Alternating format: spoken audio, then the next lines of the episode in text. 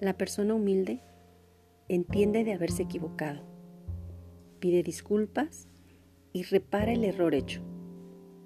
La persona hipócrita se equivoca, niega el error y busca de esconderlo.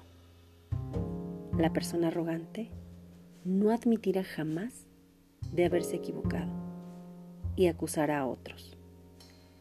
De autor desconocido.